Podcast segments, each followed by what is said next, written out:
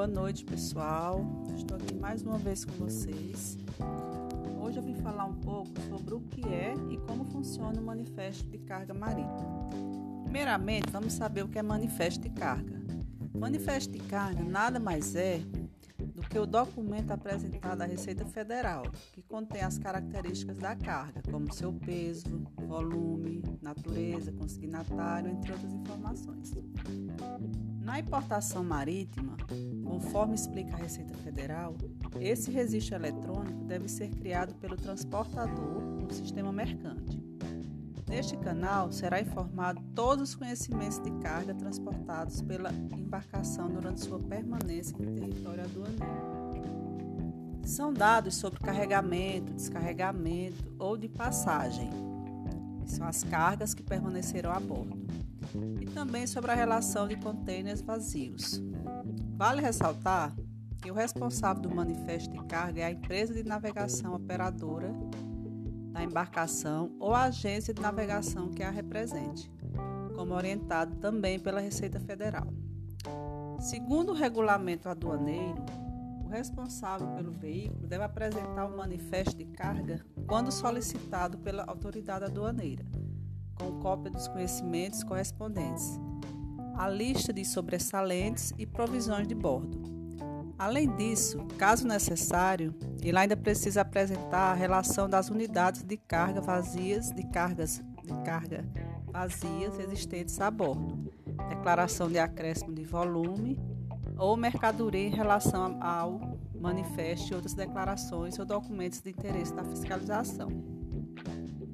Ainda de acordo com o regulamento aduaneiro, o manifesto de carga precisa apresentar as seguintes informações: a identificação do veículo e sua nacionalidade, local de embarque e, de, e o de destino das cargas, número de cada conhecimento, a quantidade, a espécie, as marcas, o número e o peso dos volumes, natureza das mercadorias, consignatário de cada partida, data do seu encerramento, nome e assinatura do responsável pelo veículo tenha atenção a outros pontos apresentados pelo regulamento aduaneiro sobre o manifesto de carga, como este, abre aspas. A carga eventualmente embarcada após o encerramento do manifesto será incluída em manifesto complementar, que deverá conter as mesmas informações. Fecha aspas. Completando. Ele ainda menciona que, para efeitos fiscais, qualquer correção no conhecimento de carga deverá ser feita por carta de correção dirigida pelo emitente do conhecimento à autoridade aduaneira do local de descarga, a qual se aceita implicará a correção no manifesto. Então, gente, concluindo, assim como muitos outros documentos, assim como muitos outros documentos, o manifesto de carga é fundamental para a importação, pois traz todas as informações necessárias para a carga no momento em que esta chega à fronteira. Além de ser obrigatório por lei, ele permite uma melhor avaliação da fiscalização sobre a qualidade de segurança que o produto está oferecendo à sociedade brasileira. Então, Conte com especialistas ao preencher o manifesto de carga. Isso porque qualquer erro pode comprometer não só a eficiência da entrega, como também penalidades e multas em casos de irregularidades. Isso, além de gerar prejuízos financeiros, compromete prazos, atendimento aos clientes que estão aguardando as cargas, sem contar os riscos de danos ou, outro, ou outros devido ao tempo de espera para a liberação da movimentação. Gente, o transporte marítimo tem sido mais desafiador ainda, né? Ainda mais devido ao cenário atual que estamos enfrentando, influenciado pela pandemia.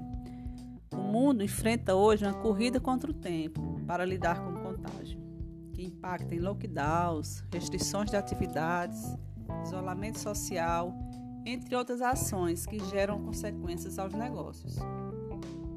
Você se recorda, por exemplo, da crise dos contêineres e proibição da troca de tripulação de navios no modal marítimo em 2020? Então, pensando nisso, as operações de importação precisam lidar com questões como, como atuais congestionamentos de portos, atrasos de entregas, serviços de altos valores, Nesse sentido, qualquer erro mínimo com a documentação da importação pode resultar em grandes dores de cabeça lá na frente. Então, é isso. Então é isso, gente. Espero que tenham entendido um pouco mais sobre o manifesto de carga e como funciona na importação marítima. Tenham todos uma boa noite e até a próxima. Obrigada.